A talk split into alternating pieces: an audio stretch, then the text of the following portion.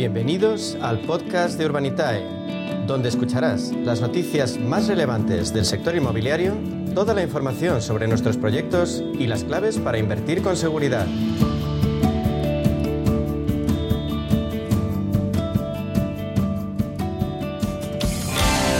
Y ahora nos centramos en el sector inmobiliario como alternativa de inversión al alcance de cualquiera gracias al crowdfunding, una herramienta que nos permite acceder a grandes proyectos habitualmente fuera de la capacidad del inversor particular.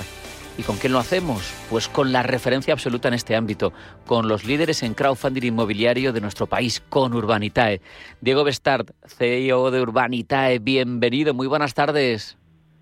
Buenas tardes, un placer como siempre. Diego, lo hemos comentado más de una vez. El último estudio de Servihabitat concluye que la oferta de vivienda en alquiler ha caído como un 50% en los últimos dos años. ¿Tú crees que se está la verdadera crisis del inmobiliario? Sin lugar a dudas, yo creo que ahora se está hablando mucho de la crisis que viene, ¿no? De, pues de todo eh, la incertidumbre económica que está que está azotando el mundo entero, no, no solo España, y que, que, el año que viene, pues previsiblemente afectará de forma mucho más directa ¿no? al, pequeño y mediano ahorrador.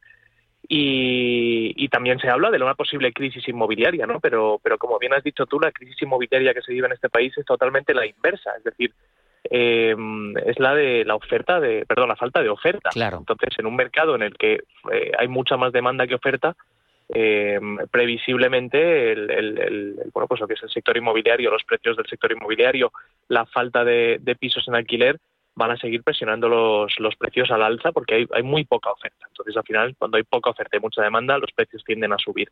Así que cuando la gente me pregunta si esperamos que haya grandes caídas de precios el año que viene, con la crisis que viene, eh, pues la, la realidad es que todos los datos apuntan a, a lo contrario precisamente, Diego, esa demanda de vivienda que mencionas es uno de los factores que atrae el interés inversor hacia nuestro país. Ante las dificultades de otros como Luxemburgo, Suecia, ¿vosotros habéis detectado más apetito inversor internacional desde Urbanitae? Pues la verdad es que nosotros construimos bastante en zonas costeras. Eh, como sabéis, hemos hecho proyectos en, sí. pues desde las Islas Baleares a las Islas Canarias, a, a todo lo que es el sur de, de España y, y la zona del Levante también. Y, y, ahí es verdad que tenemos un público objetivo no solo español, sino, sino internacional, ¿no? el resto europeo principalmente. Y, y, ese tipo de proyectos han funcionado muy, muy bien. Eh, por ejemplo, una de las, de las zonas más destacadas de las que más se habla últimamente es la zona de Málaga, por ejemplo. Nosotros ahí hemos hecho varios, varias promociones y la verdad es que a nivel comercial han funcionado extremadamente bien. Así que eh, vemos eh, apetito inversor también extranjero y, y, como bien comentas, ¿no? Pues eh, al final hay otras zonas de, de, Europa que se están resintiendo más, pero, pero España no es una de ellas. Y tenéis un proyecto, de hecho, abierto ahora mismo en un sitio señero, nada menos que en La Moraleja. Cuéntame, ¿en qué consiste? Pues es uno de los proyectos más especiales que, que hemos hecho, principalmente por su singularidad. Es decir, no es todos los días que uno se pone a construir una vivienda de, que se va a vender por más de 17 millones de euros, ¿no? En este caso eh, se trata de una casa además, eh, pues yo creo que bastante conocida, eh, sobre todo en el mundo de la construcción y de arquitectura, se llama la Casa de la Cascada en, en, en Moraleja, es una, es una casa con nombre, yo creo que con sí, eso... eso ya es un síntoma, todo, ¿no? eso ya es un signo con... de algo diferente. Sí.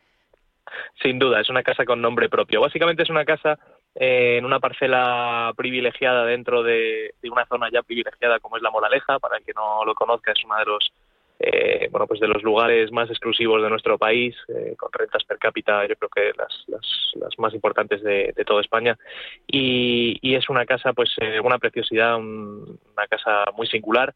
Eh, y básicamente estamos entrando en, en bueno, pues eh, a través de Urbanita hemos subido el proyecto para darle la financiación que requiere el promotor para terminar la obra. El promotor eh, a pulmón ha comprado el suelo y ha construido ya el 60% de, del proyecto y está buscando fuentes de financiación para, para terminar eh, la construcción y no tener que seguir aportando el capital claro. propio. Entonces, eh, bueno, vamos a prestarle 3 millones de euros a un tipo de interés del 8,5%, mm. eh, que, que, bueno, con el nivel de garantía que hay detrás, pues es una, es una cifra bastante, bastante buena. Que bueno, eso ya son razones, pero seguro que hay más para, para invertir, Diego, cuéntanos. Pues mira, Lo, bueno de este préstamo es que mm, vamos a darle el préstamo a 24 meses, con lo cual el, el, al 8,5% anual sería una rentabilidad total del 17% en, en 24 meses, aunque el promotor sí tiene previsto devolverlo antes. Es decir, él piensa que la obra va a estar terminada en unos 8 o 10 meses y, la probabilidad de vender la casa en, los primeros 12 meses es alta. Así que él piensa que nos sacará antes, pero, pero bueno, mientras tanto va a estar pagando siempre el 8,5% de intereses, que es, un, que es una rentabilidad muy buena, ¿no? Y yo creo que el punto más fuerte de todo esto es que la casa en el estado actual en, el que se encuentra eh, tiene una valoración de hace literalmente 30 días de, más de 7 millones y medio. Eh, y le estamos prestando 3 millones. Con lo cual, la garantía que tienes detrás eh, es más del doble de lo que le estás prestando al promotor. Con lo cual, el riesgo de este proyecto en realidad es mínimo. no Tienes una garantía que vale el doble de lo que le estás prestando y, bueno, pues es, una, es una, un proyecto muy seguro. Por otro lado, también hablamos de un sector de super lujo y todos sabemos que al final, pues con las situaciones como la que vivimos actualmente económicas de alta inflación, a quien más afecta es a las, a las rentas más bajas, ¿no? Y, siempre se habla de que en momentos inflacionarios el lujo y el superlujo son los que mejor funcionan. Así que, bueno, pensamos que este es un buen proyecto para, para el momento en el que nos, nos encontramos. Y creo además que por primera vez cualquier inversor puede invertir en un proyecto de crowdfunding inmobiliario superior a dos millones de euros. ¿Es así? ¿Es correcto? Sí, sí, sí, desde que entró en vigor la nueva norma y, como comentamos además en este mismo programa, que sí. era la primera plataforma en toda Europa de, ser aprobada como plataforma europea, la nueva normativa europea ha quitado el límite que había anteriormente. Eh, para los que nos escuchan y no conozcan eh, la casuística, eh, hasta hace escasas semanas, eh, para proyectos de más de 2 millones de euros, solo podía invertir un tipo de, clientes, un cliente que se llama cualificado, mm. eh, que requiere pues de un cierto nivel de rentas y cierto nivel de patrimonio. Y ahora mismo está abierto ya todo el mundo, es decir, la democratización total. Cualquiera que quiera invertir puede invertir con un mínimo de 500 euros sin tener que cumplir los requisitos de patrimonio que, que pedía la anterior ley. Hablabas eh, en esta respuesta de nueva normativa europea. Con ella, para poder invertir con Urbanitae, los inversores deben responder a varios cuestionarios en vuestra plataforma. Eh, ¿Qué es lo que ha cambiado?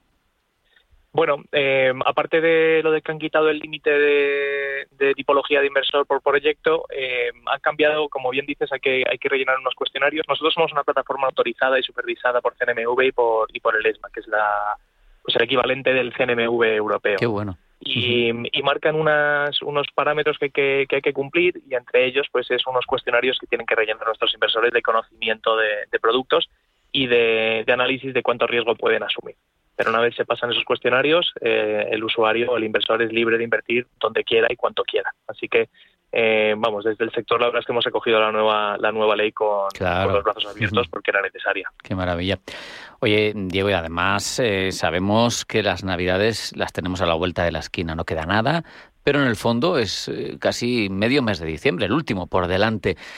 ¿Urbanita tiene expectativas para esta recta final de 2022?